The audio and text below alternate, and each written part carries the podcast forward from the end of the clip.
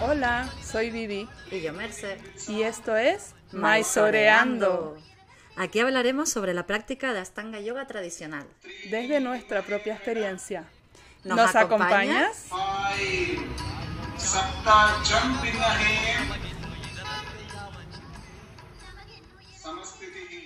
Bienvenidos una vez más a otro episodio de Maisoreando.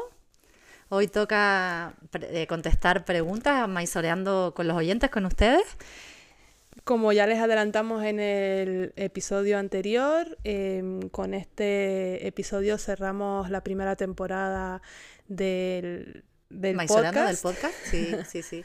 Vamos a hacer un paroncito para volver a coger fuerzas y también para que se pongan ustedes al día con todos los episodios que les faltan por escuchar. Sí. Y qué mejor que cerrarlo maisoreando con los oyentes, ustedes, Sí. con las preguntas que ustedes nos han hecho. Así que nada, empezamos con una que nos, nos- esta es divertida, ¿eh? Sí, la verdad Venga, que la voy a me- leer. Me Sí. dejó pensando, Sí, me dejó sí, pensando durante, durante varios días. Está muy buena esta pregunta. Mira, pregunta, si fueseis un asana, ¿cuál seríais y por qué? Y una carita boca abajo y un guiño de ojo. Eh, pues nada, vamos a contestarla. Venga, empieza Vivi. Bueno, a mí lo primero que me vino a la mente, ¿no? Como mm, si ya nos has escuchado en varios episodios, si has escuchado los primeros episodios, sabrán que pues para mí Marilla Sanadé fue una postura crucial y entonces yo pensé, bueno, igual soy Marilla Sanadé, pero luego me quedé pensando y, y no, no me siento representada por Maricha Sanadé, ¿no? Es como una postura que sí me, me ha dado mucho trabajo y a veces me lo sigue dando. Claro. Pero, pero claro, si pienso en una sana que me represente por sus em, circunstancias o por sus condiciones, ¿no? Hmm, Eh, al final em, mm, me decidí por Navasana. Interesante. Y eh, Navasana, ¿por qué?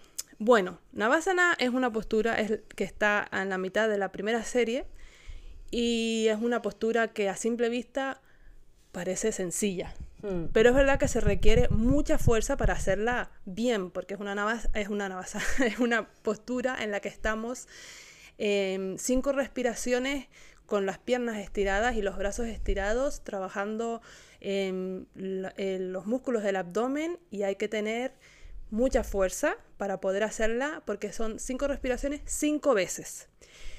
Y bueno, yo tengo, yo me siento que tengo mucha fuerza en Navasana y en la vida. Claro. Sí. Eh, también hay que tener em, bastante equilibrio para poder mantener esas cinco respiraciones en las cuales el, pues, pasa que las piernas nos empiezan a, a, a temblar, Temblar. ¿no? Hay un vídeo de Mercy sí, es en. Mysore, en Mysore no practicando acordaba. una guiada que Sharat grabó y sale Mercy ahí sudando en la, en la creo- supongo que sería ya la última, como a las piernas temblando. Bueno, si no lo han visto y lo quieren ver, Luego Merce lo sube. y lo subo. Pero me lo tienen que decir en, en los comentarios. Sí, sí, sí.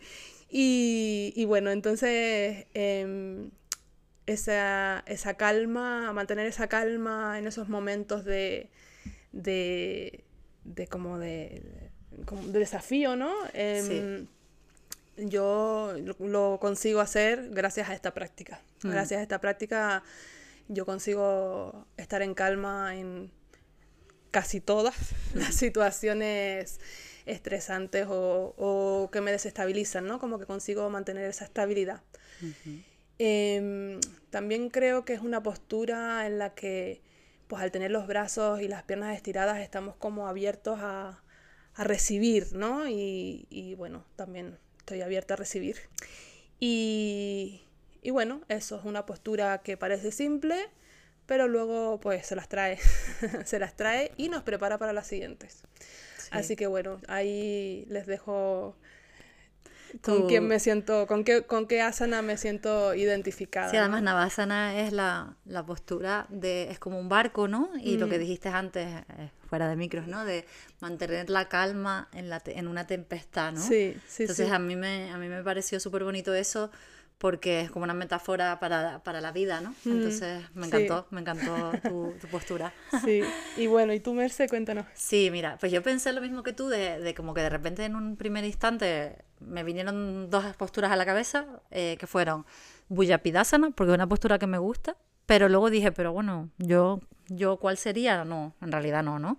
Y luego, por otro lado, pensé en Kapotasana por lo mismo que tú, ¿no? Porque es una postura que me ha enseñado un montón, ¿no? Pero tampoco creo que yo sea eh, esté reflejada en Kapotasana, mi personalidad o algo. Entonces al final dije, ah, no, yo creo que yo sería Supta Kurmasana, ¿sabes? Porque eh, esa es la postura, si no me equivoco, de la tortuga durmiente.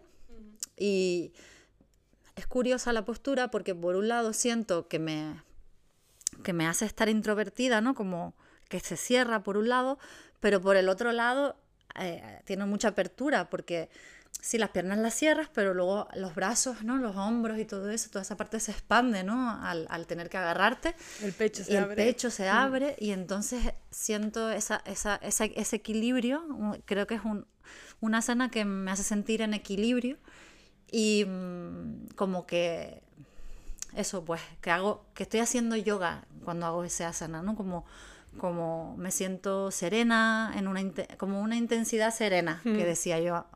Y, mm, y bueno y creo que yo si busco algo en la vida es esa sensación fuera en la esterilla y fuera de la esterilla no como sentirme en paz no y a pesar de que venga un momento pues fuerte e intenso ser capaz de, pues, de, como de reaccionar acorde a, a, a cada situación, ¿no? Pues a veces, yo creo que a veces hay que abrirse y otras veces no, ¿no? Y como que es un poco así como funciona el mundo, ¿no? Con ciclos y, y bueno, ese, ese tema de, de- de las energías, de, de la, pues eso, pues de fluir, o sea, como de más flexibilidad, pero por otro lado fuerza, ¿no? Pues todo, todo ese yin y yang, creo que esa postura la, lo recoge y, no sé, me siento como identificada con, con eso.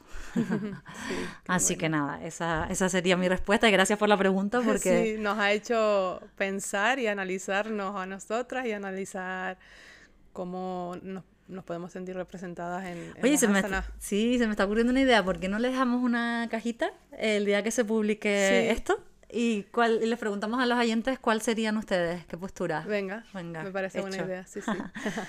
Vale, pues vamos a por la siguiente. ¿Cómo mantener la práctica en un viaje sin billete de vuelta? Muchas gracias.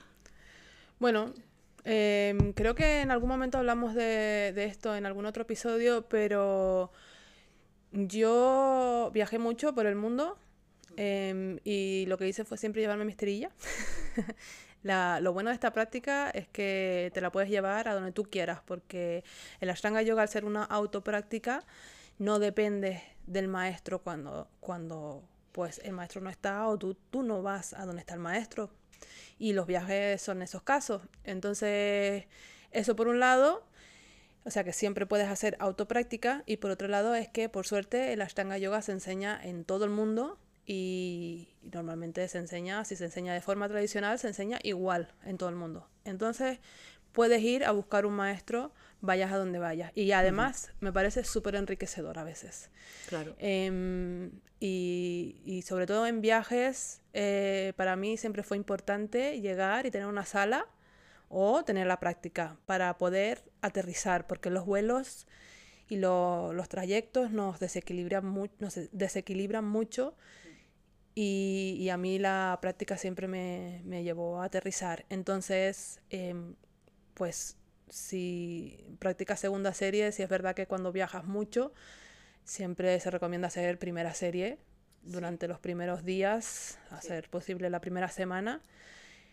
Y, y bueno, al final es mantener la práctica a como sea posible, como siempre hablamos, ¿no? Eh, quizás estaría bueno que si no has escuchado el episodio de cómo sostener una, cómo mantener una práctica sostenible, em, bueno, te recomiendo que, que lo, que lo escuches porque es que esta práctica, en, nosotros cuando hablamos de la práctica, hablamos de la práctica en general, estés donde estés. Sí, es como aplicable a todo, ¿no? Porque a cada situación en tu vida, porque al final aunque no viajes, eh, vas a tener eh, como digamos obstáculos o situaciones en tu día a día que bueno, que pueden ser una función parecida a viajar, ¿no? O sea, es decir, mm, desequilibrios, ¿no? Eh, entonces, puedes tener una semana que no, no duermas bien, puedes tener una semana, yo qué sé, que tengas mucho estrés, o sea, mu- ya no estrés, sino mucho, mucha dedicación en el trabajo y estés cansada. Puede ser que tengas que cuidar a tu madre que está enferma. Puede ser tantas cosas, ¿no? Que, que te surjan en tu día a día, que si vamos a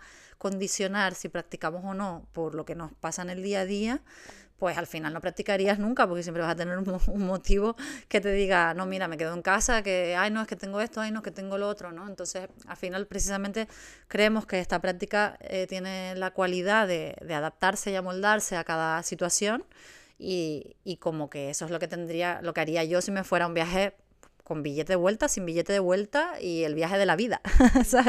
Entonces, sí, sí es verdad que lo que te dijo Vivi, yo también lo iba a comentar, que eh, por ejemplo cuando vas a Mysore, eh, los tres primeros días creo que este te, Sharat eh, te hace hacer primera serie, porque por mucho que tengas una serie, una práctica más avanzada, se entiende que, joder, que es un viaje bastante intenso y duro y no, casi todo el mundo viene de muy lejos y, y entonces, bueno, pues y la verdad que se agradece estar unos días eh, estabilizándote. De hecho, primera, para mí, si haces otra, otra serie, para mí cuando vuelvo a primera siento como que me enraiza, ¿no? Entonces creo que dentro de primera también puede haber una práctica, que era lo que hablábamos en el, en el episodio de una práctica sostenible, que dentro de primera puedes buscar una, una práctica mm, como que para ti sea la como recurrir a eso en esos momentos en los que no te no estás al 100%, ¿no? Entonces puede llegar a ser los saludos al sol, las posturas fundamentales y un cierre,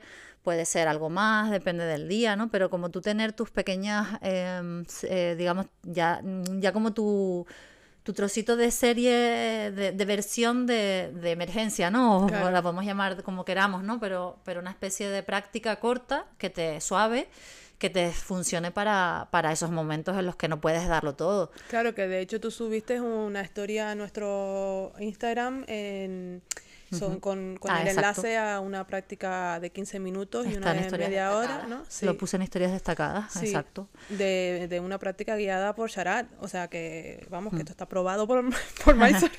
Claro, exacto, que no nos lo estamos inventando, ¿eh? que es que el sistema, el propio método tiene, tiene esta, esta forma de estas, estas diferentes formas y, y por eso creo que muchas veces desde fuera el que no practica a diario y el que no experimenta pues mantener la práctica de Ashtanga en, en el tiempo, ¿no? En seis meses, un, un año, lo que sea, igual no lo sabe y cuando practica, practica como toda, como toda la lo que le hayan dado en ese en el momento hasta que lo dejó, ¿no? Pues hago hasta mm, mitad de primera serie o hago toda la primera serie el día que practico. Y eso ya lo hablamos en el otro, en ese episodio, eso yo lo veo insostenible, o sea, ¿no? Mm, Como que cada vez que vuelves, o sea, yo para mí, como yo me lo monto, es cada vez que la pierdo un poco, la, digamos, una práctica completa, lo que sería mi práctica completa hasta la última postura que me dio mi maestra, cada vez que la pierdo, eso, ¿sabes? Depende del tiempo que esté sin practicar eso, pues yo mm, como que busco una forma de volver a eso, pero progresiva, no, no de repente. eh, me ha pasado además estas últimas dos semanas, he tenido situaciones de esas, tuve como un dolor y yo mm, practicar segunda entera me parecía como que no, no, no era lo suyo, entonces cogí y practiqué primera tres días. El día que ya me vi que había recuperado como que ya no me dolía apenas y como que ya lo podía manejar, pues volví a hacer mi práctica completa, ¿sabes? Y así uno va aprendiendo a gestionarse. Con los viajes lo mismo, pues aprendes a gestionarte dentro de tu práctica que tú tengas, porque es que no va a ser lo mismo para ti que para mí, seguramente, ¿no? Y después también depende del viaje que hagas. Si estás en un viaje en, movimi- en mucho movimiento, de, de quedarte en muchos sitios diferentes, ¿no? Tipo mochilero o, por ejemplo, un viaje en bicicleta, yo qué sé, es que hay tantos Claro. tipos de viajes, ¿no? Viaje en caravana. en caravana, es que ahí no, a lo mejor no tienes un sitio cómodo para practicar, pues yo es que ahí a lo mejor pues haría saludos al sol fundamentales y cierre, yo qué sé, es que tienes que ir cualquier viendo. cosa con lo que tú sientas que, que estás que estás satisfecha y sobre todo, por ejemplo, lo- eh, los, los saludos al sol. Yo, lo- yo a mí me encantan ahora los saludos al sol, los disfruto tanto y es como te estiras en todas las direcciones, eh, tienes tu momento de respirar en el saludo al sol, en el perro boca abajo. Eh, son súper completos, ya Sí. lo decía, en un saludo al sol tienes todo. Tal cual. Entonces ya con eso yo creo que tienes como las respuestas, esperemos. Sí. no dejes de practicar. Eso. ¿Quieres leerla tú? o- Venga. A ver. ¿Por qué no se practica en luna llena y luna nueva? Vale. Pues de, di, di tú, Bueno, si eh, bueno, em, vale, esta pregunta es muy común en, en los alumnos. Em, bueno, hay, hay una leyenda, por un lado, y luego está la parte que, que es vivencial, experimental y es real, un poco, Sí. bueno, así como lo vivo yo. Em, y bueno, la parte real es que em, eh, la luna, el estado de la luna, influye, influye en las mareas, eso está claro, está demostrado, ¿no? Y el cuerpo humano, pues está eh, compuesto de un 60-70% de agua. Entonces, nosotros nos afecta las lunas. Em, lo que A sucede... nivel energético, ¿no? Claro. Porque una vez escuché, eh, perdona que te interrumpa, escuché un post, o sea, leí un post donde una chica decía que esto eh, no estaba científicamente probado, ¿no? Entonces yo me quedé pensando, yo digo, mi interpretación personal es que independientemente de que esté científicamente probado o no, energéticamente hablando, es que eso no se puede quizás probar, ¿sabes? Claro. Creo que tiene mucho que ver, ¿no? Entonces que lo de las mareas es un indicativo, ¿no? Claro. De, que, de que ahí hay como una, una fuerza, ¿no? Claro. Pero que, que nos llegue a afectar hasta un punto que lo notemos o no, pues eso es cuestionable, vale, pero yo a nivel energético no, No, hay no. más que probar, no hay más que experimentarlo, ¿no? Yo Claro. creo que nosotros al hacer una práctica repetitiva Eso. lo notamos un montón como Claro. astanguis y a lo mejor en otras cosas que hagas con tu cuerpo, o sea, como en otros ejercicios que igual no lo tienes todo tan marcado como nosotros, igual no lo notas tanto. Claro, Esa es mi eh, opinión, ¿eh? Sí, total. Es que yo cuando practicaba dos días a la semana al principio o tres, yo no notaba las lunas. De hecho, me parece que cuando yo empecé a practicar Griselda abría las lunas porque había mucha gente que solo venía dos veces por semana. Claro. Eh, había muy poca gente que venía todos los días, pero cuando empiezas a practicar todos los días, tú notas esa energía. Y, y claro, si practicas seis días a la semana, tener un día más de descanso Sí. en una cada dos semanas se nota y viene bien. Y bueno, y lo que realmente sucede un poco es que eh, pues cuando la luna se llena, cuando la luna está llena, hay un exceso de energía. Y lo que, lo que pasa es que nosotros nos podemos sentir con una energía mucho más fuerte que los demás días y entonces nos creemos que estamos capaces de hacer algo de lo que no que quizás nuestro cuerpo no está preparado a hacer y es fácil lesionarse. Y por eso no practicamos para evitar lesiones. Lo mismo sucede con la luna nueva. La luna nueva la energía se va vaciando, se va vaciando y claro, tu energía suele estar más baja.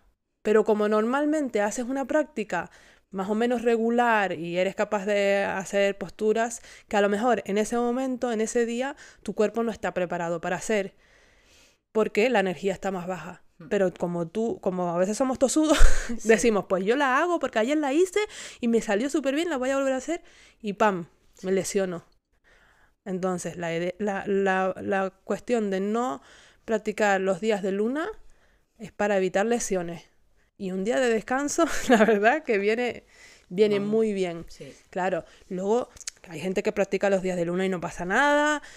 No sé, yo la verdad que descanso los días de luna porque sigo la tradición y porque un día más de descanso me, me gusta, me gusta. Yo igual. Em, lo respeto, pero también respeto que haya gente que no lo haga. Sí, claro. Y luego, mm, de hecho, yo te puedo hablar de mi experiencia mm, practicando desde el 2015, desde agosto de 2015. Al principio yo no descansaba las lunas, porque lo que dice Vivi, la sala que iba no, sí, sí se abría. Es verdad que te decía, no hacían ajustes y te decían que practicaras con conciencia, pero, pero se, se practicaba, ¿no? Y, y yo recuerdo que yo me lesionaba muchas veces en los días de... O sea, no, pero vamos, que no es que me lesionara, sino que de repente me hacía como un poquito de daño y a lo mejor me quedaba como con una contractura, ¿no? Y, y, yo, y tal. Pero bueno, eso era mm, una experiencia que yo tenía al principio.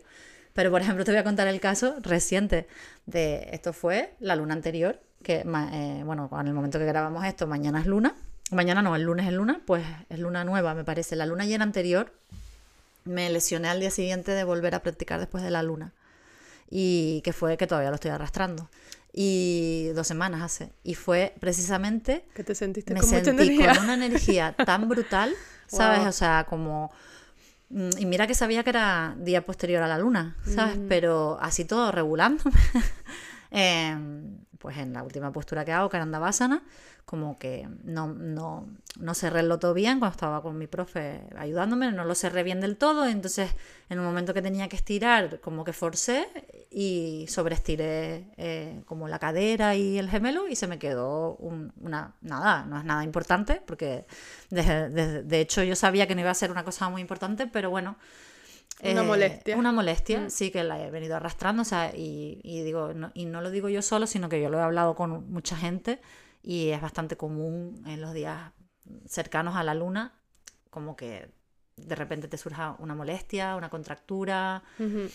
Y bueno, también hay un punto de hidratación, ¿no? También he leído yo alguna vez por el tema que decía Vivi, de lo del agua, de que somos un, también somos un porcentaje, como tenemos un porcentaje de agua alto en el cuerpo, ¿no? Un 70, 80% creo que es, o 65, Depende, bueno, depende sí, de la depende persona. de la, de la persona y de la edad, influye Sí, en distintas cosas, sí. Pues eh, como que lo- cuando es luna llena estás más hidratado y cuando es luna nueva menos hidratado. Y eso también Mm. podría ser una, una, digamos, una explicación pues más a nivel de, de, por ejemplo, de las fascias, ¿no? Y tal, ¿no? Que puede ser que, que puede influir, no lo sé. Bueno, estas son teorías que la verdad... Y luego otra teoría que yo he escuchado es que eso se empezó a hacer en Mysore porque en los días de luna, en pues la, no sé si es la tradición hinduista o, o Sí. algo así, hay unos rituales y entonces pues esos días se dedicaban a hacer esos rituales y decidieron pues descansar los días de luna nueva y luna llena. Sí. Bueno, me parece perfecto para que nosotros aprovechamos para descansar y bueno, no, yo no lo cuestiono ni nada, ni lo que decía Vivi, ni,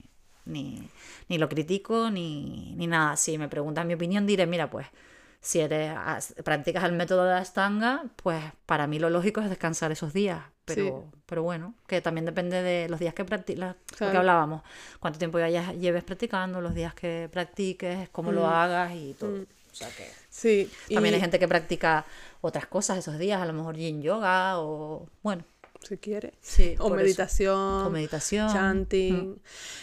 Pero luego también está la leyenda que cuenta, ¿no? Que, que, que, bueno, que Patavi Joyce enseñaba de lunes a sábado todos los días, y- o de lunes a- o de, de domingo a viernes, no sé. Pero bueno, tenía un día de descanso y, y su mujer le dijo, ay, que solo descansa, solo, solo pasas un día entero conmigo, ¿no? Como, y entonces decidió también coger las lunas para tener dos días más al mes Claro. de, de vida más familiar. Bueno, esto es una, una leyenda. Sí, por eso. Mm. Puede que sea verdad y puede que no. Si alguien sabe datos al respecto, que nos lo cuente. Claro, sí, pero bueno, al final más o menos esas son las, las teorías que se barajan y Sí. ya cada uno pues que sabiendo la información, ¿no? Que haga lo Mm. que lo que crea conveniente.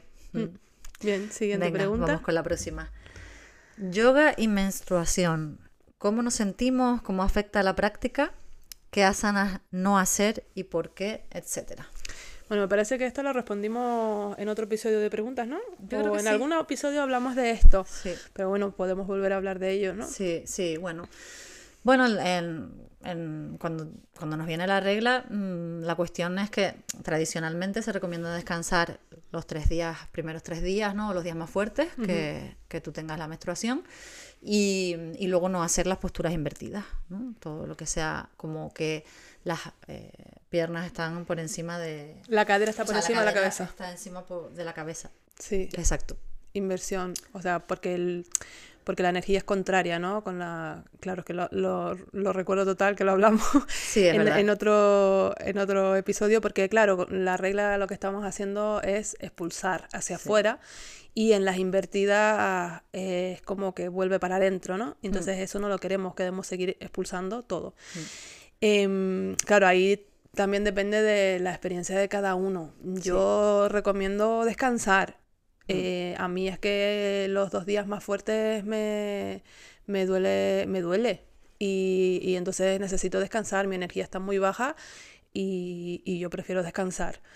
Em, es verdad que el primer día no. El primer día, cuando justo me viene, no tengo ningún problema, pero los dos días siguientes sí. Entonces, pues yo suelo practicar el primer día en, sin hacer invertidas. Incluso a veces ya me pasa que un par de días antes ya yo me noto más cansada. A mí, para mí es más duro el tiempo antes que el tiempo durante, Ujú.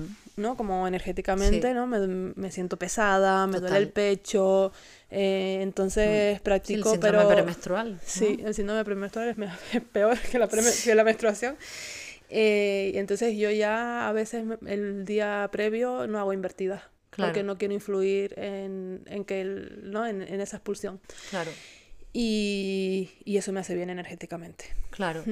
Sí, yo creo que también este es un tema súper personal. ¿no? Claro. Y siempre lo digo porque al final, eh, si esta práctica siempre re- la suelen, la, la- o sea, en la antigüedad y tal, la hacían sobre todo los hombres, porque Claro. en aquellas épocas eran los brahmanes, ¿no? Porque al final que el yoga se democrat- mo- uy, democratizara no hace tanto tiempo.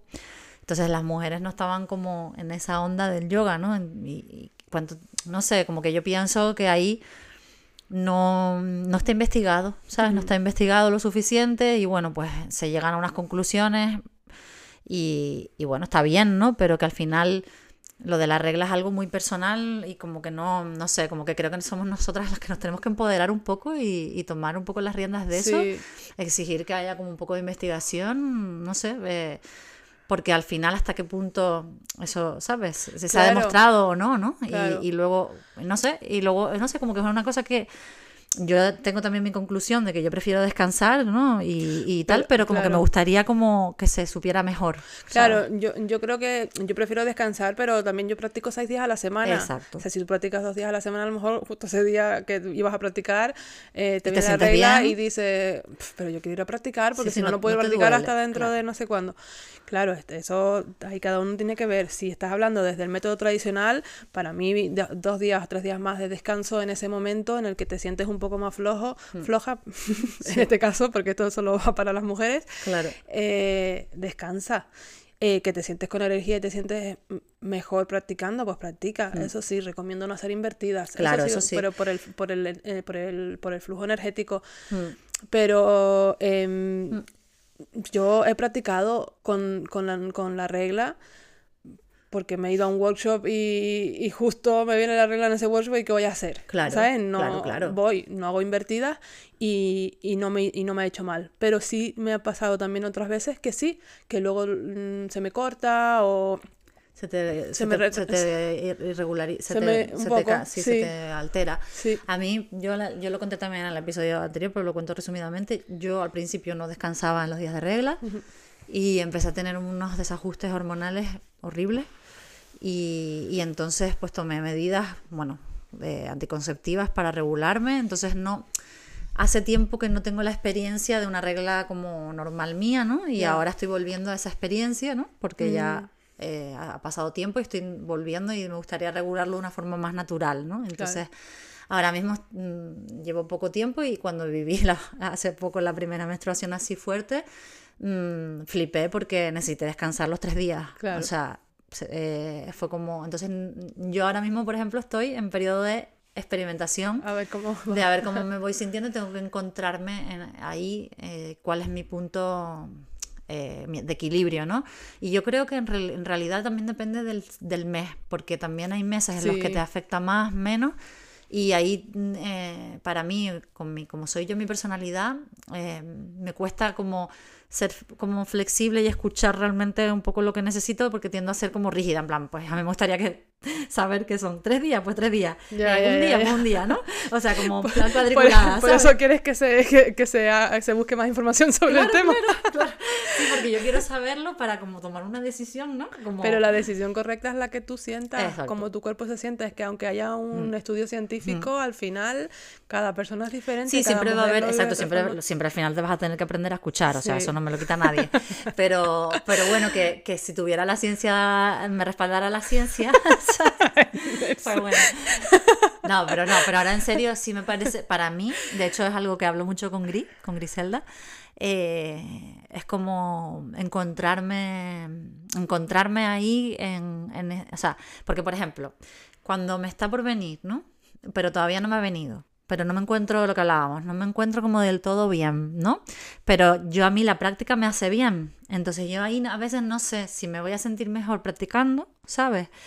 Que, que, si, que si no practico y descanso, ¿no? Por ejemplo. Entonces a veces tengo momen- momentos concretos, días concretos en los que me surge como un, un conflicto de, de decisión que ya no sé si es racional o si es, si es que me estoy buscando la excusa, ¿sabes lo que te quiero decir? Como que me Claro. pierdo en esa, me pierdo, entonces no sé hasta qué punto la mente me quiere boicotear, ¿no? De buscar una excusa para no practicar, o, o- o- y lo- otras veces lo contrario, estoy como exigente y lo que quiero es practicar a toda costa y me da igual lo que esté sintiendo, ¿sabes? O sea, esta para mí es la brutalmente honesta, o sea, eh, ¿no? Siendo brutalmente honesta, Mm. para mí cuando a veces me pasa eso, otras veces no, otras veces lo siento claramente, ¿sabes? Y, y es como, sé que hoy no me viene bien practicar, y entonces no, porque me vino la regla o por lo que sea, ¿no?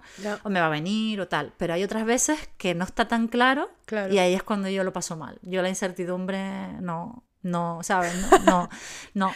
Entonces, bueno, ahí a veces es como gris. ¿Qué hago? Que es que no sé, porque estoy así, estoy así. Y normalmente Griselda desde fuera eh, me suele dar como una visión objetiva y me ayuda. Pues, por ejemplo, me puede decir, mira, vente, empieza. Si te Eso es lo- encuentras, ¿no? eso es lo que te diría yo también, ¿no? sí, sí. Si te Bien. encuentras bien, y sí, y quieres seguir, sigues, y si no, pues paras cuando tú creas. Una Y te vas a sentir pero mejor. tú no lo, qui- no lo, a veces no te cuesta tomar esas decisiones. Claro, y te vas a sentir mejor que si no te hubieras quedado en casa Mm. Exacto. porque te quedas con la duda. Exacto. Porque tú vienes a la sala y haces los saludos al sol y te sientas y Exacto. por lo menos hiciste más y, y tienes, y tienes claridad de que eso es lo que venías a hacer, de que eso es suficiente, Mm. de que no, de que mi energía no me permite hacer más. Pero si te hubieras quedado en casa, Mm.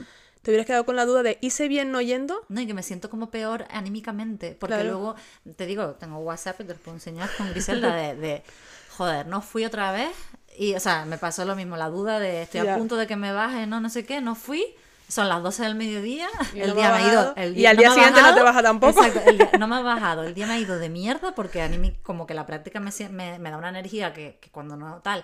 Y encima con el run run de, de, de que me van a venir las hormonas descontroladas. No tal, has dormido más tampoco. Sí, o sea, un día, de- un día como, digamos, un día como chungo, ¿sabes? Y, es Claro. como, y luego llega el día siguiente y lo que dice ella, pues de repente estás en la misma situación, al final acabas yendo a practicar y es como, ves, esto es lo que tenía que haber hecho ayer, ¿sabes? Claro, o sea, sí, y, sí, y sí. así situaciones así tengo un montón de veces, otras veces ya te digo, otras veces no, otras veces lo, lo tengo súper claro y cuanto creo que cuanto más pasa el tiempo, mejor lo voy mejor lo voy entendiendo y es como lo que hemos hablado en otras ocasiones, ¿no? Al final bueno, pues el hábito es el maestro, no sé si dice así, Mm. pero, pero bueno, que al final vas encontrando, como todo, vas encontrando tu equilibrio y te vas conociendo también a ti misma y bueno, y ahí, está, ahí está la gracia, ¿no? Sí. Sí. Así que bueno, un poco Por si ayuda, decisión ¿no? de cada uno. Claro, pero que ayude a lo mejor las experiencias de otras personas y bueno. Sí. Vale, pues siguiente pregunta. Ahí está la de aquí abajo. Podéis hablar de si tenéis rituales antes de la práctica, por ejemplo, ducha, pulling con aceite de coco, etcétera.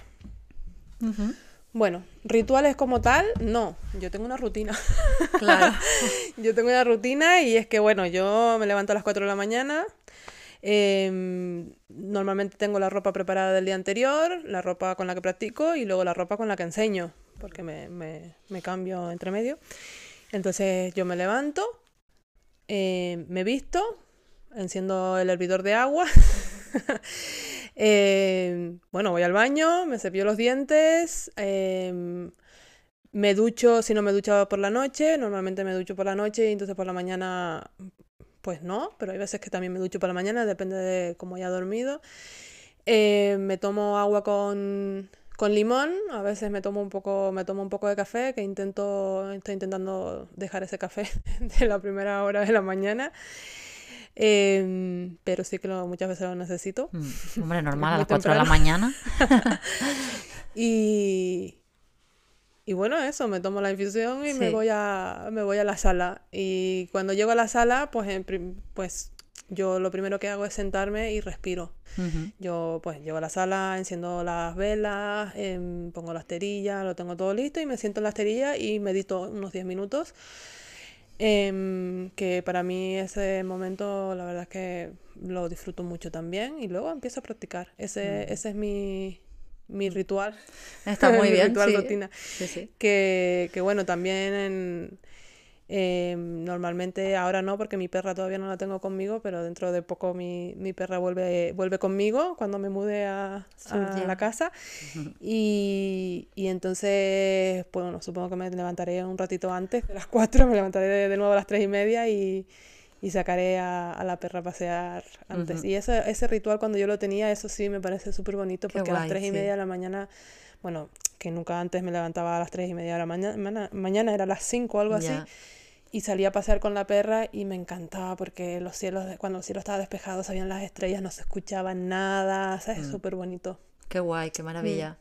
Sí, sí, sí, la, así, eso como que tiene un punto súper místico, ¿no? Que Mm. es guay, la verdad que es guay. Bueno, tú como que te, ¿no? Cuando vas la- por la laguna, Yo cuando voy por las lagunas, que por eso me recuerda, Mm. cuando voy por la laguna a las 6 de la mañana, que hay muy poca gente, hay gente, la verdad, pero hay poca gente, tengo mm, como unos momentos muy agradables, ¿no? Entonces a, a veces incluso me motiva a pensarlo cuando me cuesta ir a practicar. mm, Me motiva a pensar, ay, pase- el paseíto en bici y tal. Pero bueno, ahora con el frío la verdad es que no. que no, no. Pero bueno, yo, la verdad que igual que tú, yo, yo me levanto, la verdad que como vivo cerca de la sala, pues, bueno, bueno me, me levanto como justita para ir a practicar, ¿no? Para dormir más. Entonces yo por la noche también preparo la ropa, también la de practicar si me quedo a asistir, la de asistir. Y luego, pues, por la- cuando me, o sea, si me he duchado, lo mismo, ¿no? La, Lo mismo me que- suelo duchar por la noche y por la mañana no me suelo duchar porque prefiero dormir. Y entonces, no, no me, sí es verdad que yo no tomo nada, ni café, ni infusión, ni nada, porque yo soy muy cafetera, pero me gusta más tomármelo después Mm. De la práctica. Y, No, después también me lo tomo. Sí, porque como que me gusta uno para desayunar y después para después de comer. Y ya Mm. son dos, entonces ya serían tres y es dem- demasiado porque luego me cuesta dormir. Y tampoco creo que sea, yo no creo que sea bueno tomarse el café con el estómago vacío, es por eso que lo quiero eso, dejar. exacto. Sí, eh, eh, y hay pocas que no lo he hecho, Mm. pero ahora al abrir la sala y, de- ma- y madrugar tanto, eh, he tenido momentos en los que lo he necesitado.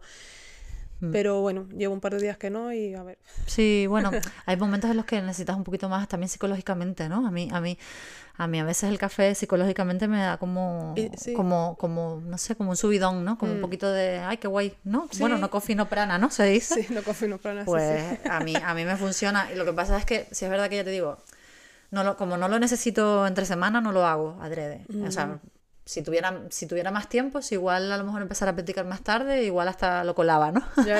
Pero no, por ejemplo, cuando he sustituido a Gris y tal, ahí sí, a lo mejor voy a practicar tarde, eh, sí me lo tomo, porque como que ahí sí me apetece más. Pero cuando voy a practicar inmediatamente, no me lo suelo tomar. Los domingos, por ejemplo, que practico en casa, siempre me lo tomo. O sea, los domingos es que hago lo que...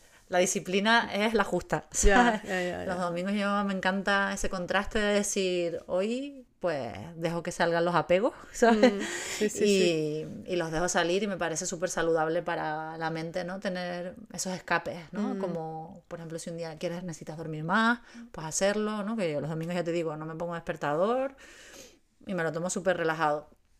Y bueno, eh, eh, es eso no tengo. y luego, cuando practico en casa, sí es verdad que tengo más el ritual de, pues me enciendo las velitas, me pongo palo santo, como que creo un poquito de ambiente, ¿no? Em, pues eso sí, me siento a veces también a, a respirar.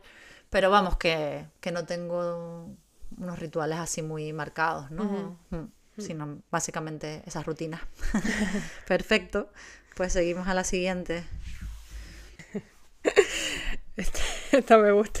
A ver. ¿Cómo manejan cuando una postura no sale? Esa está buena. Bueno, aquí hay que ver, eh, hay, hay que ver, hay, hay dos situaciones, bueno, hay varias situaciones, pero las que yo veo, eh, por un lado, es cuando una postura no te sale porque es la que estás trabajando y llevas mucho tiempo trabajando y como no te sale te estás frustrando, porque esta pregunta conlleva frustración, ¿no? Sí, está claro. Sí. Y, o que, que es una, que es una postura mm, que te costó en su momento, la completaste, pasaste a la siguiente y has ido avanzando, pero de vez en cuando esa postura te sigue dando un coletazo ahí como de recordatorio de, oye, qué tan fácil, no, no fue tan fácil, ¿no? Em, bueno, eh, pues claro, hay respuestas a las dos situaciones. Claro.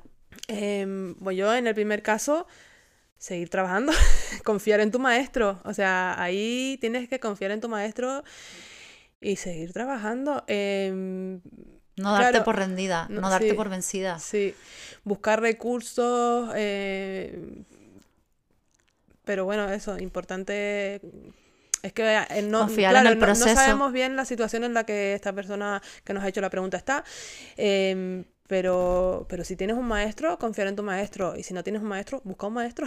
Mm. Es que es importante tener un maestro. Ha- Haremos un episodio eh, más adelante sobre, sobre por qué es tan importante tener un maestro Mm. en cualquier práctica de yoga Sí. eh, en cualquier práctica espiritual, ¿no?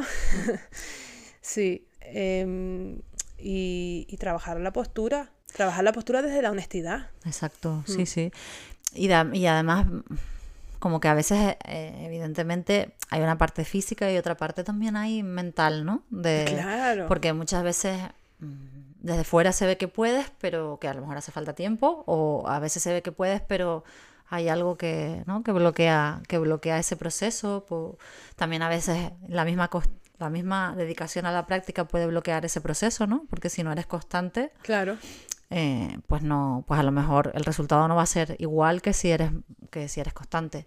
Entonces son, son tantas diferentes situaciones las que puede haber ahí que es muy difícil de, yo creo, ¿no? De decir tal. Pero por ejemplo, volvemos a mi experiencia, que, que al final es lo que contamos aquí, ¿no? Yo no sé cuánto tiempo llevo en Karandavasana, ¿sabes? Llevo mucho tiempo. No sé, más de un año. O un año a lo mejor, que no sé. Pero a lo mejor ponle- vamos a poner un año, pero un año, es- pregunto, ¿es mucho tiempo? ¿Es poco tiempo? Depende. Porque si estamos hablando, claro, si estamos hablando de una práctica que quiero hacer toda mi vida, un año es una mierda, con perdón, ¿sabes?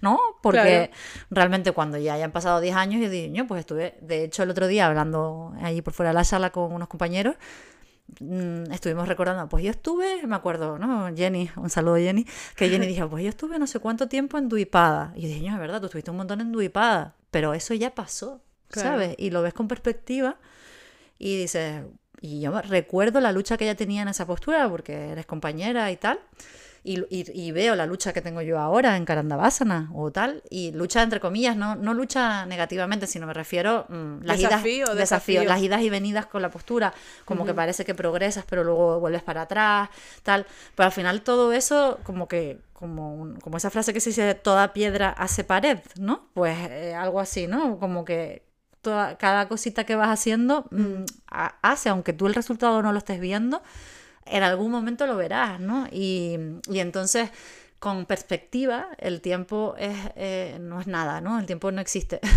entonces, eh, el tiempo al final es una ilusión y al final, mm, pues yo qué sé, pues, pues no sé, como que...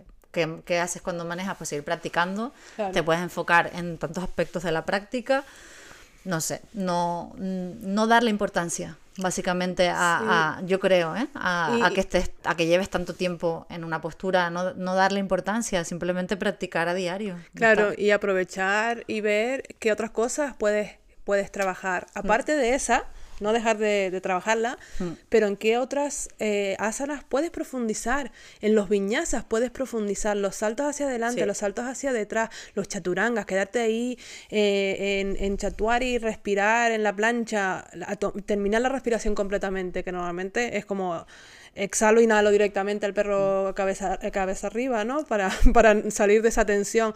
Aprovecha para fortalecer eh, los brazos en, Total. y las piernas en, en, los, en todos los viñazas. eh, Como los pequeños En detalles, todas las ¿no? torsiones anteriores. Si, por Sí. ejemplo, estamos hablando de, mm, yo qué sé, Marichasana D. A mí Marichasana D me costó miles de años y todavía de vez en cuando me sigue y me sigue costando no es una. Sí. o sea la cojo pero me cuesta no es una postura fácil para mí y estuve años que, que, vamos, que ni con ayuda, Mm. ¿sabes? Y, y luego muchos años que solo con ayuda. Mm. ¿Y qué aprendí? Aprendí ma- paciencia, Mm. aprendí a no compararme con los demás, aprendí a disfrutar de los pequeños progresos, Claro. Eh, aprendí a, a disfrutar del proceso de, to- de todo lo que viene anterior, ¿no? Sí, sí, sí. ¿Sabes? sí. Y, y- y- y no quedarme con lo que no me sale, sino quedarme con lo que sí me sale y con lo que, y que puedo trabajar. Y es que siempre lo decimos, esas asanas que nos frenan son las bendiciones. Sí. Y que si no te paras ahora en esa, te vas a parar en la siguiente. Y si, y si no has aprendido ni completado lo que has tenido que completar en esta anterior, en la siguiente te vas a estampar Y lo más probable es que si no tienes la fuerza emocional que tenías que haber aprendido en esa que te frenó, puedes llegar a dejar la práctica y puedes enfadarte con la práctica. Y eso es una pena, porque esta práctica, yo de verdad, que es que lo, exper- lo experimento cada día que practico, esta práctica es una maravilla. Una maravilla. Es sí, una bendición. Es muy completa, muy completa. Y trabajas muchos aspectos de, del ser humano, ¿no? Claro. Y, luego tiene una, y luego hay una cosa, y es que, por ejemplo, una cosa que se puede hacer es desgranar la postura, ¿no? Eh, como, Por paso, por paso. exacto, como mm, depende de la postura que sea, pero puedes a- eh, quedarte en el primer paso hasta que completes esa parte, como, ¿no? Depende de la postura que sea. Y, y ir así, ¿no? Pasito a pasito y llegar a un momento en el que la, en el que la completes. Y luego también me viene ahora a pensar plantearnos, que siempre lo digo y lo decimos, mm, por qué practicamos, ¿no? Ya. Porque el motivo por el que practicamos ayuda mucho a enfocarse bien, ¿no? A la hora de practicar. Y, mm, y luego, ¿qué más iba a decir yo? Ay, que se me fue. Bueno, en, en lo que tú te acuerdas, Sí. yo, eh, como, como también es por qué nos enfocamos tanto en el asana, en la asana, ¿no? En la postura, ¿por qué nos enfocamos tanto en eso? El yoga no es en la postura. Como, como bien decía José en la entrevista que hicimos la semana pasada, yoga es, no está en la postura que estamos haciendo, está en lo que hacemos a lo largo de nuestro día y, es, y el no completar una postura eh, no, no significa que no estés practicando yoga. Y que completes una postura no significa que estás practicando yoga. La postura no tiene nada que ver. No tiene nada que ver. Es una herramienta, Exacto. ¿no? Y esa herramienta te está aportando yoga. Claro. Si tú eliges trabajar. Claro, exacto. El, ya me acuerdo lo que iba a decir. Era soltar la expectativa, ¿no? Porque muchas veces cuando soltamos mm, esa, ese, ese esa búsqueda del resultado, aparece más la magia, ¿no? Porque eh, es como que uno va tirando, ay, ahora no lo, no lo voy a saber explicar, pero es como, como que si tú estás tirando para que eso pase, estás como creando una presión, ¿no? Sí. Que se te puede volver en contra. ¿no? Total. Entonces, esa presión que te estás autoimponiendo no es nada positiva para luego la consecución, ¿no? Entonces, como, como ¿por qué? ¿Por qué quieres conseguir? ¿Por qué quieres avanzar? ¿No? ¿Por Claro, quieres conseguir eso antes de tiempo? Es como, deja que el proceso ocurra. Y cada vez que llegues a esa, a esa asana, utiliza la curiosidad. Eso es, eso. La curiosidad de un niño. Sí, como a ver cómo se siente hoy. Juega, ¿no? Eh, sí. Y Claro. repítela. Te- Si esa es tu última asana, puedes repetirla hasta tres veces. Sí, Además te lo recomiendo. incluso porque verás. cinco. La Sí. hago yo. Sarah siempre dice tres. Sí, entre 3 y 5 he, escu- he escuchado yo, pero bueno, da igual. Sí. sí, sí. sí. Pero, Si Sharon dice 3, 3. Pero bueno, también supongo que, que- qué postura sea. Pero sí, Exacto, pero de la pongámosle, repítela tres veces. Verás cómo en la segunda y en la tercera se siente muy diferente. Sí, por ¿No? ejemplo, los puentes eh, antes de los dropbacks se, se dice, se pueden hacer cinco veces. Por Sí, ejemplo. De hecho, yo me he dado cuenta que a mí me vienen muy bien hacer más puentes. Por ejemplo. No me dan ganas, pero Sí. yo sé que me vienen bien.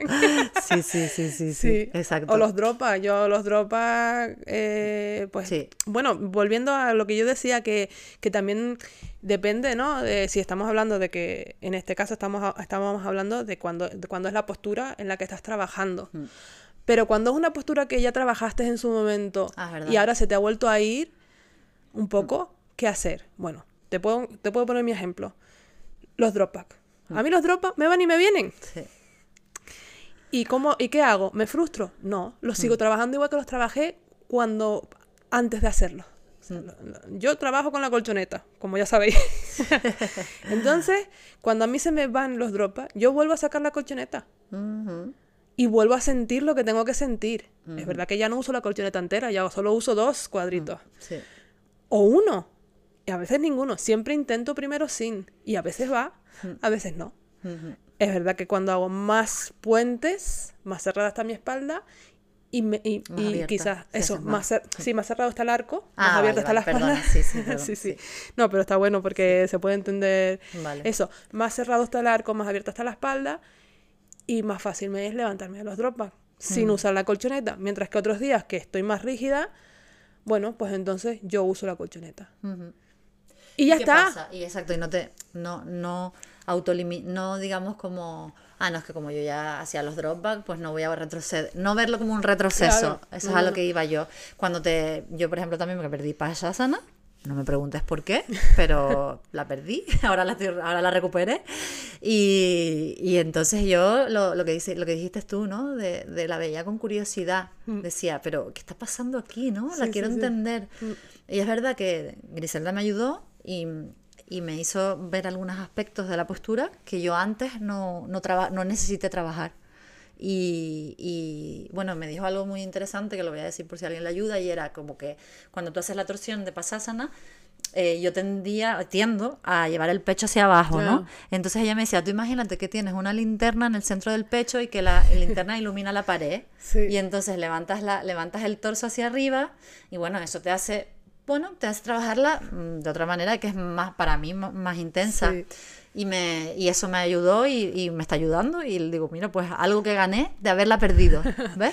Sí, sí, la linterna de Griselda e- es, una ayuda, es de mucha ayuda, porque yo me acuerdo cuando eh, estaba empezando con Danura, Parshvadanurasana, Ay, sí, también te dijo... me dijo que, claro, porque cómo poner la cabeza, ¿no? Ah, sí. Imagínate que tienes una linterna en el oído que tiene que apoyar, que tiene que apuntar al cielo.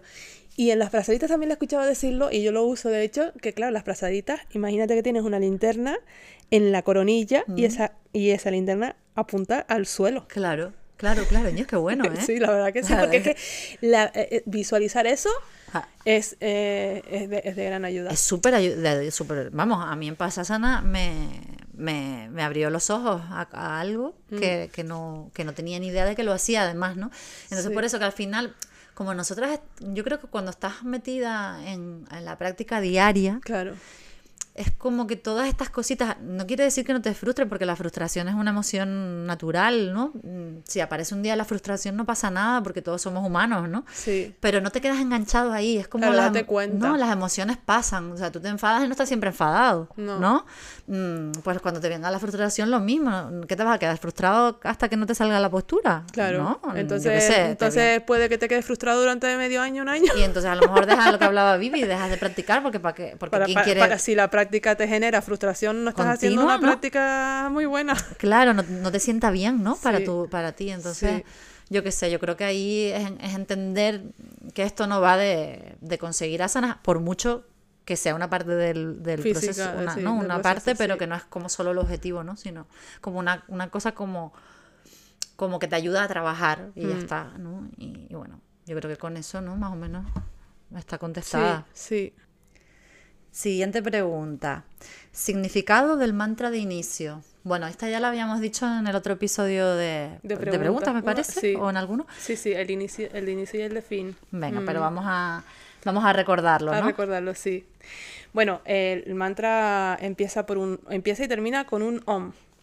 Y el om se considera el Es, sí, es- creo que son las, las, eh, las como las, sílabas, las, las primeras sílabas del universo, de algo- el sonido del universo. sonido del universo, creo sí. que.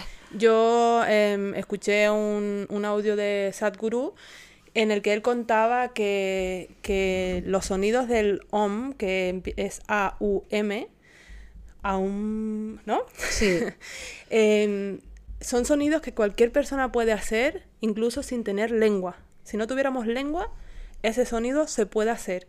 Como que es el sonido sagrado. Y me pareció muy bonito el. Sí, mira lo que dice esto. aquí, es que me lo busqué. Mm, eh, es el primer sonido proveniente de la deidad, deidad suprema que origina todo y que a su vez describe la realidad espiritual suprema.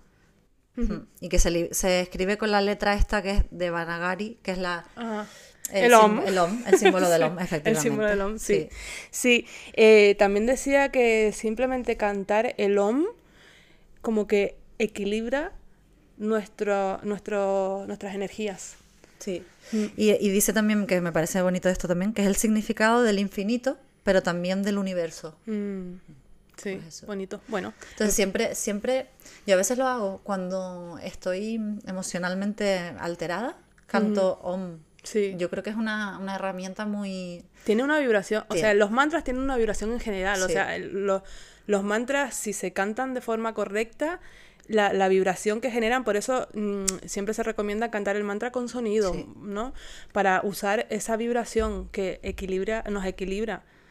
Y, y- por eso el, el canto de mantra, sagradas, sí. ¿no? Por Y- eso el, el chanting, en Mysore, por ejemplo, hay clases de chanting Mm. obligatorias tres veces a la semana. Y eh, a mí me parece súper sanador, ¿eh? Lo del chanting, a mí me encanta, la Mm. Mí- verdad. sí. A mí me gustaría que con el Me tiempo gustaría aquí- hacerlo más. Sí, a mí también. Yo, es una de las cosas Sí. que echo de menos de Mysore. Sí, sí, la verdad que Sí. Bueno, vayamos entonces al, al mantra, al mantra inicial. Bueno, empezamos con el Om. Ujú. Vande Gurunam Charanara Vinde Sandar Shita Suatma Sukha Babode. Meditamos a los pies del loto del Gran Maestro, quien descubre nuestro ser auténtico y despierta la felicidad. Nishreyase Yangalika Yamane Samsara Hala Hala Mohashantye. Él trae un bienestar completo como un chamán en la selva. Él puede sanar hasta el más horrible veneno del condicionamiento y de la ilusión. Abahu Purushakaram Shankachakrasi Darinam. La parte superior del cuerpo de forma humana lleva un cuerno de nácar, sonido originario, un disco, infinitud, y un sable, capacidad de discernimiento. Sahasra Shirasam Shoetam Pranamami Patanjalim. Tiene mil cabezas brillantes. Ante Patanjali me inclino. Om. pues listo. E- Ese sería el significado. Así que queda contestada la, la pregunta. Vamos a la siguiente. Venga. Dice, hola chicas, tema bandas para mí es importante y bienvenido. Bueno, sobre los bandas mm, vamos a hacer también un episodio completo porque la verdad es que esto, esto trae tema. Em, es un, un tema muy completito y responderlo aquí vamos a responder un poquito por encima porque tampoco podemos profundizar mucho en el tema, sino, vamos, es que se nos haría este episodio de, de horas. Sí, ¿no? Y porque además es, es un tema muy experiment- experimental, Experimental, ¿no? sí. O exper- experiencial, no sé si se dice bien así. Sí, es que en, al principio los bandas no se nombran, porque cuando empiezas a practicar Ashtanga Yoga eh, es tanta información, ¿no? De drishti, postura, respiración, todo lo que conlleva, eh, que, que si encima le vamos a, a meter lo- los bandas es que ya nos volvemos locos. Entonces, normalmente empezamos a hablar de bandas cuando llegamos a, a Utita Hasta, por ejemplo, que ahí ayuda muchísimo el mantener la pierna arriba, ¿no? Sí, y, sí, Y, y- y- y también hablamos de, de bandas cuando, cuando desde muy temprano o, o cuando se viene con, se llega ya con dolores de espalda de fuera. Porque los bandas mm, refuerzan y protegen la espalda, ¿no? Sí, sí, tal cual. Mm. Entonces, bueno, en Ashtanga Yoga se utilizan dos bandas. Dos bandas. Banda y Mula banda. ¿no? Y, y también es verdad que... tercero que no se hace la práctica física, ¿no? Que es Yalandhara banda. Yalandhara banda, sí. Que se utiliza en la práctica de pranayamas. Sí, que es, eh, bueno, ahora vamos diciendo cada uno en, qué, en dónde está localizado, Sí. ¿no?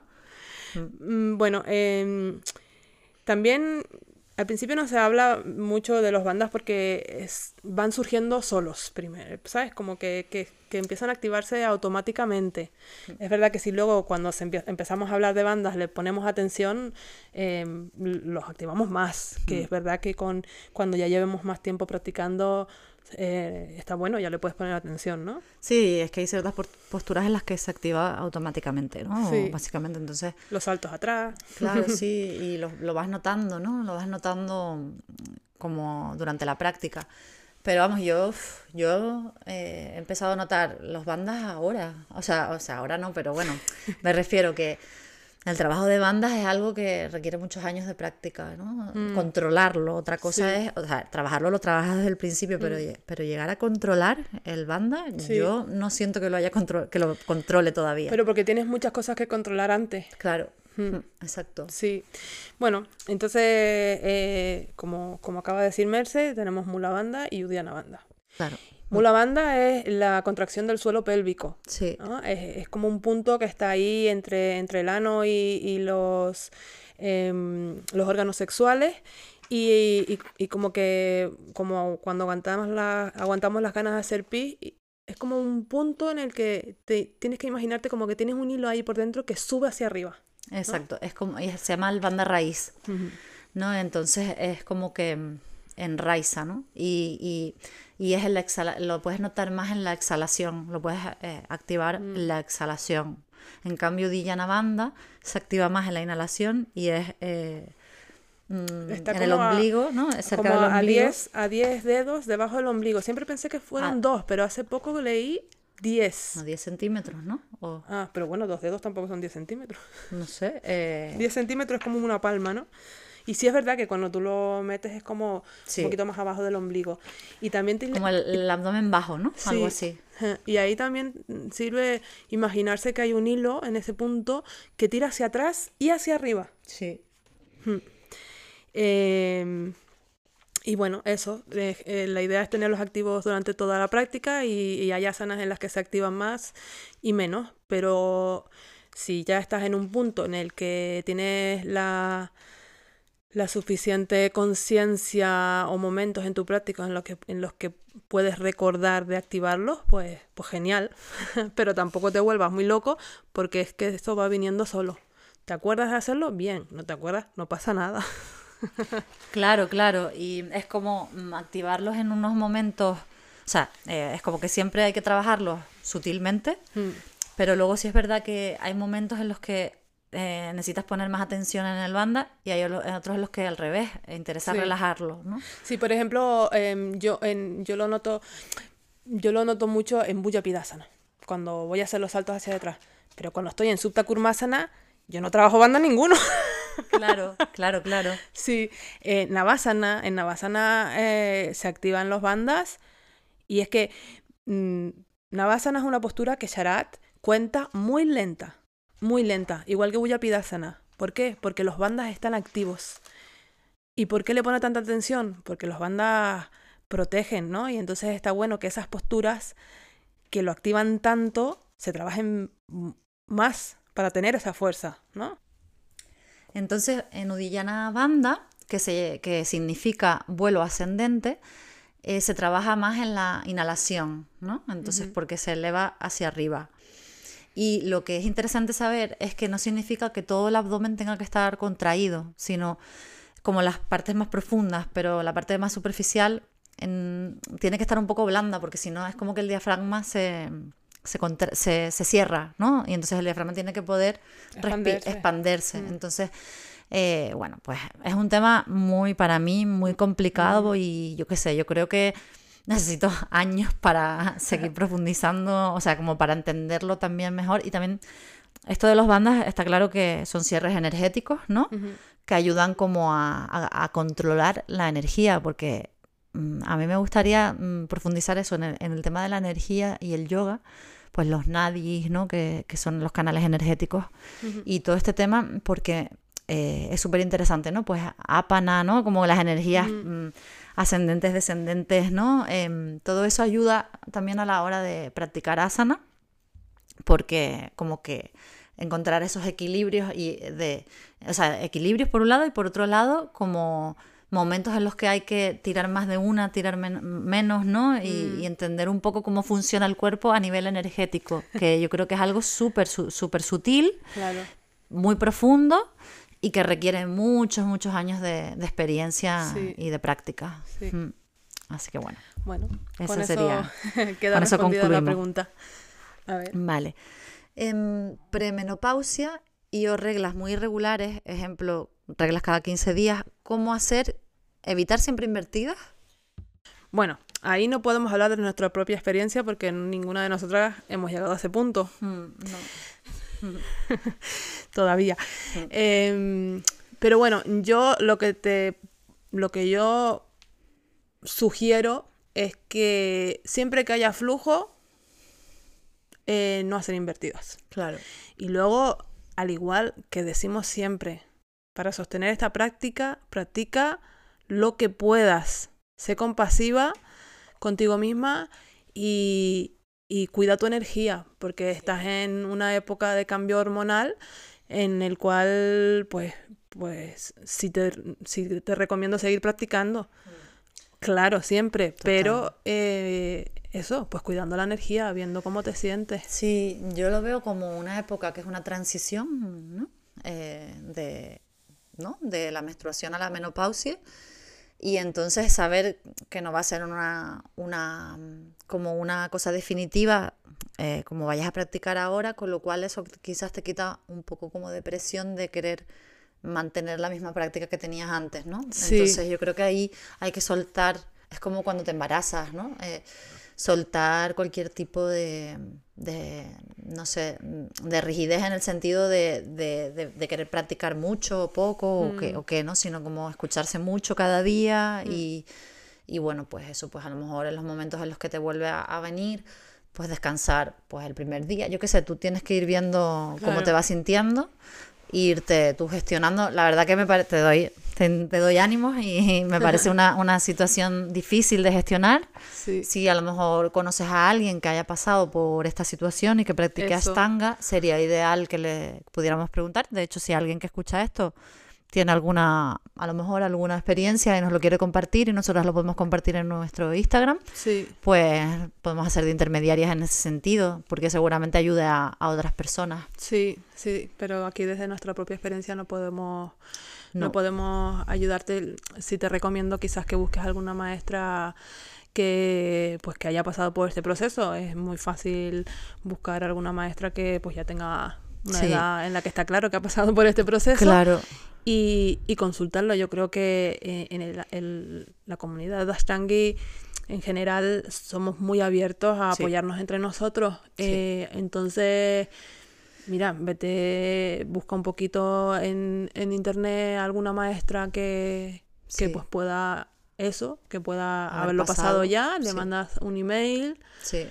Y, y seguro que... Yo no sé si alguna de las entrevistadas comentó algo. eh, no, ninguna. No, Eh, la verdad que no, no. mm, Eh, no, no Bueno. hemos hablado de, de esto, de este tema, pero, pero prometemos que eh, Buscaremos, alguna sí. entre, alguna entrevistada, alguna entrevista haremos Mm.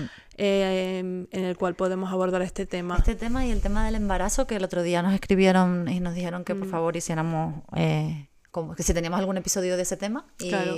le contestamos que, bueno, que íbamos a trabajar en ello, en buscar alguna opinión de, al respecto. O sea, como alguien que pueda explicar Desde su cómo propia adaptar, de experiencia. su propia experiencia, cómo adaptar la práctica de Astanga Mm. al embarazo, que eso, que la verdad que está súper interesante y es muy útil.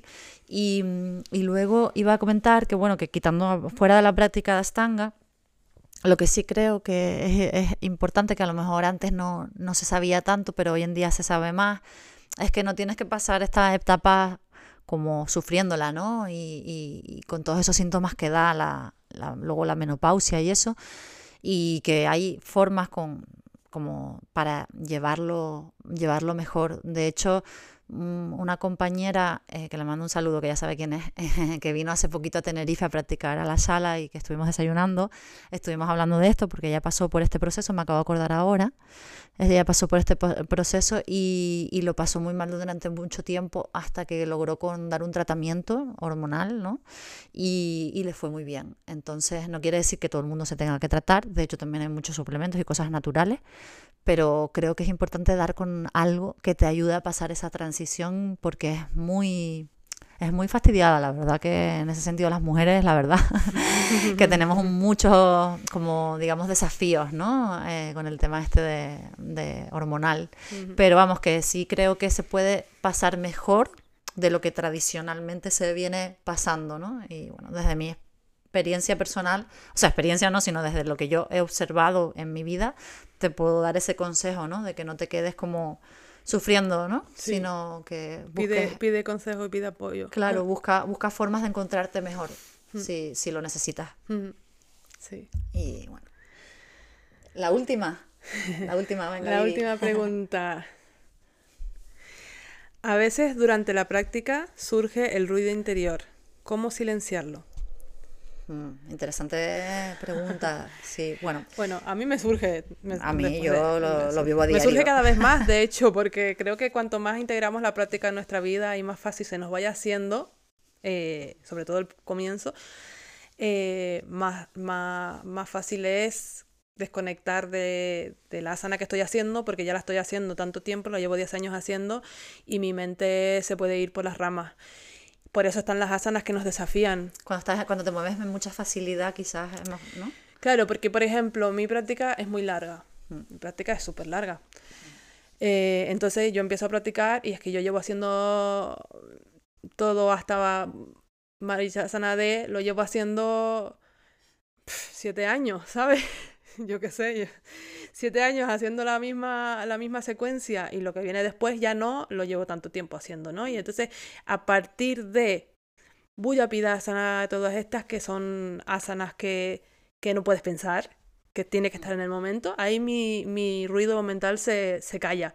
Pero en todas las demás, que yo las disfruto, ¿sabes? Que es como fluyo por ellas con, no siempre con facilidad, pero, pero sí, mi cuerpo está abierto y menos mal sana de como que, que voy, que voy, ¿sabes? Como muy en, en automático, pero me Sí. doy cuenta que mi mente se está yendo por las ramas, ¿no? Entonces yo, también es verdad que es que yo eh, la clase guiada la conozco, entonces yo en mi mente voy guiándome Ujú. la- las posturas, Mm. voy guiñando- guiándome los viñazas. Y cuando la mente se me va y me doy cuenta, también me, me enfoco más en la respiración, Exacto, en es- los bandas, Eso es lo que iba a decir en el drishti, ¿no? Sí. Entonces eso.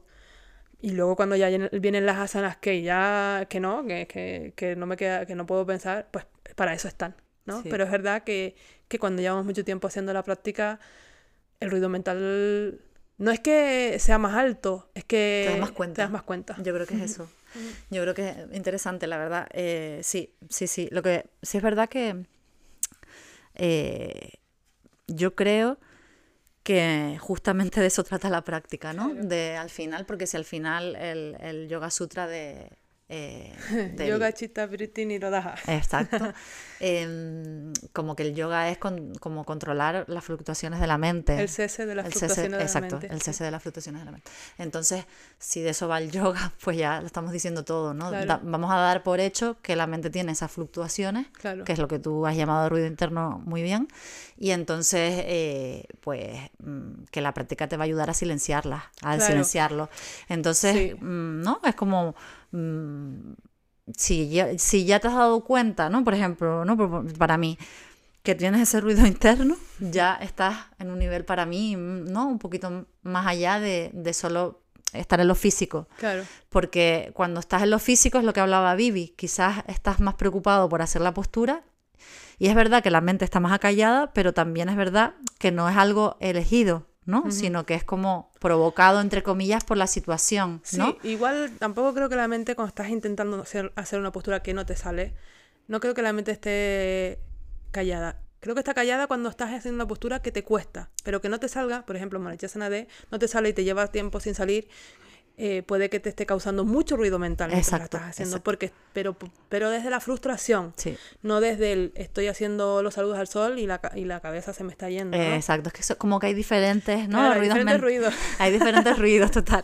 Entonces, eh, a mí, por ejemplo, precisamente, que ya lo hemos hablado en este episodio bastante, pero cuando estás en esa intensidad, eh, por ejemplo, en un catching, en Kapotasana, en Supta Kurmasana, ¿no? Estás en esa intensidad de una postura en la que como que requiere, como que necesitas todos tus sentidos, ¿no? Porque, o sea, no- es como que no puedes eh, pensar porque estás sintiendo mucho, ¿no? O algo así. Ahí es como que la mente se te, se te desaparece, ¿no? Es algo así, entonces no puede, no hay ruido de ningún tipo, o sea, es que no hay nada, ¿no? O sea, es como hay in- como intensidad, pero no para mí, ¿no? Como yo lo vivo, pero no no siento ese ruido, entonces em, de alguna forma, mi experiencia creo, y creo que un poco de esto va, no sé, de esto va la cosa, es que cuanto más vas experimentando esos momentos, es como si abrieras un camino en la mente al que puedes llegar otra vez, ¿no? Eh, más fácilmente. Y es como, como que, es como si se... con- Fácilmente. Dije- ¿Qué dije? Más fácilmente. Ah, sí, más por eso digo, fácilmente. fácilmente. Ah, ¿verdad? Fácilmente. Está buena esa. Hablando de, de la mente, ¿no? De calmar el ruido de la Exacto, mente. Es verdad, es verdad.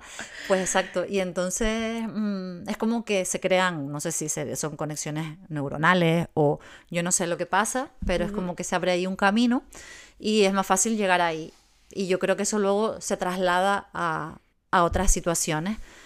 Entonces, eh, bueno, yo jus- justamente esta semana yo tuve una experiencia que la conté también por Instagram y es que un día empecé a practicar, tenía como muchas preocupaciones personales y me estaba costando bastante empezar a practicar, pero la práctica la sentía como muy un refugio esos días de mi momento, ¿no?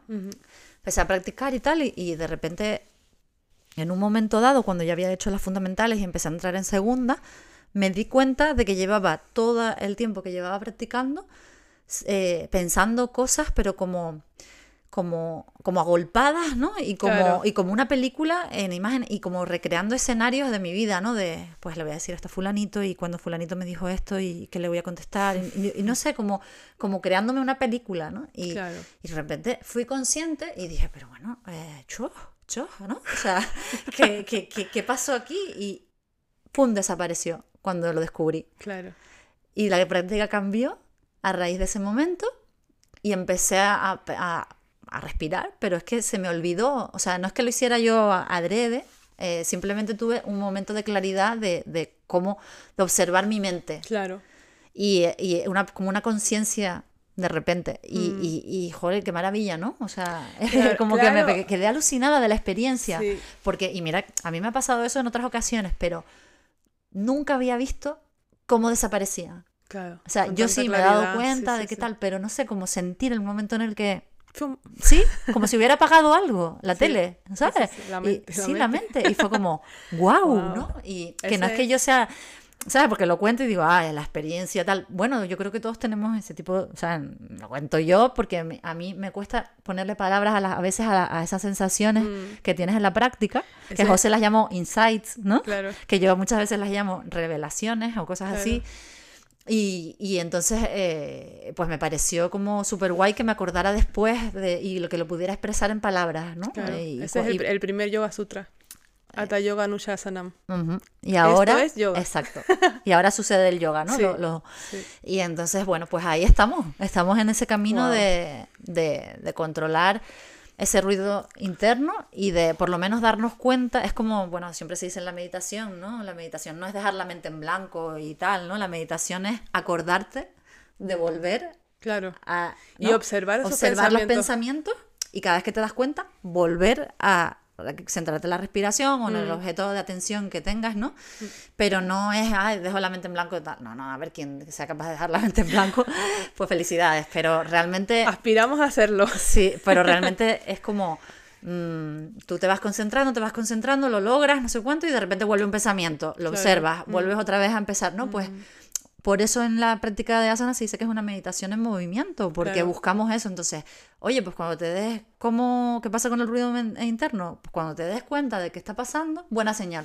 Claro, porque ese ruido interno no te lo, no te lo saca la práctica, es que lo tienes todo el tiempo. Lo que pasa es que en la práctica tienes el momento en el que descubres que tienes ese ruido mental, porque lo llevas arrastrando todo el, todo el tiempo. Yo me doy cuenta, yo por la noche me voy a la cama y empiezo, o sea, estoy con sueño, me voy a la cama, apago la luz y voy a dormir, porque yo me tengo que acostar temprano, que me levanto súper temprano, ¿no? Sí. Y me voy a dormir, digo, voy a dormir enseguida. Y me acuesto y empieza la cabeza. Mm. Porque va a venir esta persona a ver cómo le enseño esta postura, a ver cómo le explico, cómo le no sé qué. Y, y luego viene. Y yo digo, ¿pero por qué? Que Sí. quiero dormir. ¿no? Y Claro. le digo a mi mente, no, ya está. Ya está. Lo, lo abordamos cuando suceda. Al día siguiente empiezo a practicar y me vuelven esos, esos Sí. momentos, me vuelven esos pens- pensamientos, que no son pensamientos que me vienen de la nada, es que ya los tuve anoche, Claro. es que anoche ya estuve dando la vuelta y en la práctica empieza, ahora vamos a practicar, no, vamos a practicar, venga, vamos a centrarnos. Y, y a veces van y vienen los pensamientos, pero cuando me doy cuenta, lo que decía Merce, vuelvo a, a- a centrarme. Sí, tienes que buscar, porque aquí dice, ¿cómo silenciarlo? Pues busca un elemento de atención, un objeto de atención, de concentración. Pues para eso está el dristi, la mirada, para concentrarte en la mirada, la respiración, Aprovecha los bandas. bandas, que hablamos de ellos. Exacto, entonces, eh, por ejemplo, el truco de Vivi también me parece útil, que es por, si pensar en la cuenta de, de la De práctica de sí. vinyasa, si la conoces o si no, pues la puedes aprender. Mm. Entonces, mm, es como lleva, lleva, controla tu atención, ¿no? Mm. No deja que la, no dejar que tu, que tu mente sea, esté como descontrolada, sino intenta llevarla a, a donde tú te interesa, Mm. ¿sabes? Y no, y no, y no estar en... Hay días que es imposible ¿no? Porque hay, o Bueno, sea, pero siempre hay algún momento en, sí. el que, en que la mente se calla. Ya sea en los muy- puentes, ¿sabes? Exacto, sí, sí, eso está claro, y, y- pero que a veces está más revoltosa que otra, Claro. la mente, y, y hay veces que es más difícil. También depende de lo que estés atravesando en tu vida personal, Sí. evidentemente. También y- cantar mantras. Cantar mantras. mantras, cantar mantras calma la mente un montón. Sí. Es verdad que estamos hablando dura- durante la práctica, pero, pero momentos en los que tengas un ruido mental muy grande, calma, calma la mente con, con mantras. eh, Con pranayama, con el nadisodana. Sí, eso. Y, con, y también con, con, con un yapa mala, con, cogiendo un mala que tiene 108 em, cuentas, pues puedes ir, yo por ejemplo, a veces lo que hago es eh, cantar el mantra de Om Namah Shivaya, Yo también, que, sí. que bueno, viene a decir más o menos de me entrego al universo, así es Mm. como me lo tomo yo y empiezo a contar Om Namah Shivaya, Om Namah Shivaya, Om Namah Shivaya. Y es que cantando eso y cantando con el, con el Yapa Mala, eh, no puedes pensar en otra cosa. Y Sí. la energía de ese mantra también es, es intensa. Es súper poderoso lo de los mantras, de verdad. Es algo que, que es súper recomendable y que lo puedes hacer cuando no estás bien físicamente o cuando, ¿sabes? Me refiero que es algo, es una herramienta muy útil para momentos así que físicamente Sí. no puedas trabajar. A mí me parece que es un refuerzo brutal, ¿sabes? A mí me encanta. Yo también me grabé cuando fui a Mysore los chanting y me los pongo, ¿eh? Cuando voy, por ejemplo, en el coche, me, me pongo los mantras y, y me, me calman un montón Sí. y me ayudan un montón a, a quitarme esas preocupaciones de la cabeza, ¿no? Mm. Como a volver a, a mí, ¿no? Y a, a volver el foco a lo que es importante para mí realmente, ¿no? Que es la, la paz, la... Sí. Sí. Sí, bueno, lo, lo- lo nombramos hace un rato que los, los mantras tienen una energía muy, muy especial. Yo cuando hubo una época en Mysore que estaba eh, aprendiendo los Yoga Sutras, a cantar los Yoga Sutras, y, y me, me sabía el primer, el primer capítulo de memoria y iba en la moto camino a la Shala cantando los Yoga Sutras. Qué bien, Y, qué bonito. Sí, y, y llegaba con una energía muy diferente. De hecho, siempre digo que tengo ganas de volver a hacerlo. Claro. A ver si de verdad me pongo a hacerlo de nuevo, porque tiene una energía Ay, especial. yo también lo quiero hacer eso, me gustaría, ¿Sabes? sí. Cantar los sutras todos seguidos. De hecho, tengo, bueno, si quieren que lo comparta, los comparto. Se lo pregunté a Sasha, la, eh, la de, ¿cómo es? Astanga Yoga Fortaleza, creo que es. eh, que ella lo comparte a veces, los Yoga Sutras cantados. Y una vez le pregunté que si me podía dar la. la ¿De dónde lo sacó? ¿No? Eh, y, y me dijo, me dijo la referencia y, y tengo la referencia. Por si a alguien le interesa, se lo puedo enseñar. Sí, yo los tengo grabados de mi profesora de chanting, Ah, Ranjini. mira, Qué guay. Ujú, Ah, con Ranjini. Ranjini, Oh, sí, sí, a mí que me todo. dé un desayuno. Sí, sí. es, una, es una casa allí, ¿no? Se, se usa mucho esto de las casas. Bueno, ella, ella es como, fue como mi madre, es mi madre india. Cuando voy a India, Ah, qué guay. sí, se- son como mi familia. Pero sí. es que es tan linda ella. Es que Sí, yo viví en su casa los dos primeros años, ella Ah. alquilaba donde está Zen Kitchen ahora. sí, tiene como una mirada tan, no sé, tan noble, la Es verdad muy, que... muy espiritual. Muy espiritual, espirituales, sí. sí. Nada, yo iba invitada ahí a hacer los desayunos después de... La, la- en la temporada que, ve- que, que viene cuando vayas a chanting con ella, de verdad que... Ay, me encantaría, sí. sí. sí. las chicas se pusieron, pero bueno, yo esta vez no, pero sí Mm. me gustaría hacerlo en algún momento. Qué guay. Bueno, Bueno, pues hasta aquí pues con el esto- episodio de hoy. con esto, con el episodio de hoy, el episodio por ahora, el último de la temporada, hemos, eh, Merce, hemos hecho 20 episodios, que se episodios. dice rápido. Ha sido una Eh, pasada. Ha sido una pasada. La verdad que eh, yo siento que a mí el hacer este podcast me conecta mucho más con, con mi, con mi Dharma, que siento que es enseñar y compartir esta práctica, que la verdad que es una sensación muy bonita y aquí de nuevo tengo que volver a agradecer a, a Griselda, a mi maestra, em, porque, bueno, está claro por qué no, porque gracias a ella yo hago esta práctica y gracias a ella eh, enseño esta práctica. Sí. Em, bueno, entonces, gracias Griselda, una vez Sí. más. Y, y bueno, he crecido muchísimo en, en este tiempo, eh, gracias a todas las personas que hemos entrevistado, que la- se han entregado a, a nosotros, son nueve personas creo, he hecho la cuenta, creo que fueron, son nueve personas. Y luego han sido em, como seis meses casi. ¿Seis creo. meses? De Aunque empezamos octubre, en- noviembre, diciembre, enero, febrero y marzo. Sí, sí, y un sí. poquito de marzo. Sí. Sí, sí, sí. Ha sido una temporada larga, ¿eh? la verdad Ah, que cinco meses, cinco sí, meses. la verdad que eh, ha sido brutal para nosotros. También ver cómo va creciendo la comunidad. Ay, sí, Mm. sí, sí. Que la verdad que eso, pues gracias a ustedes también, porque si no, si no nos oyera nadie, pues, pues no, no tendría sentido, ¿no? Pero que mm, creo que es algo que es lo, lo de siempre, de que cuando das, recibes, ¿no? Pues Mm. yo creo que esto es un poco así. ¿no? Pues nosotras damos lo que podemos, ¿no? Nuestro tiempo que lleva, que lleva tiempo. Sí, lleva Pero tiempo, lleva trabajo. lleva ¿no? esfuerzo, aunque no lo Parecía más fácil de lo que era. Sí, sí, sí, sí. Nos, hemos- nos lanzamos un poco a lo loco, pero la verdad es que hemos entendido lo que supone y por supuesto nos compensa Nos hacer el esfuerzo, hacerlo, nos sí. encanta hacerlo. Lo pasamos genial, aprendemos, compartimos lo que Mm. dice Vivi, eh, nos sentimos realizadas con nuestro propósito en la vida.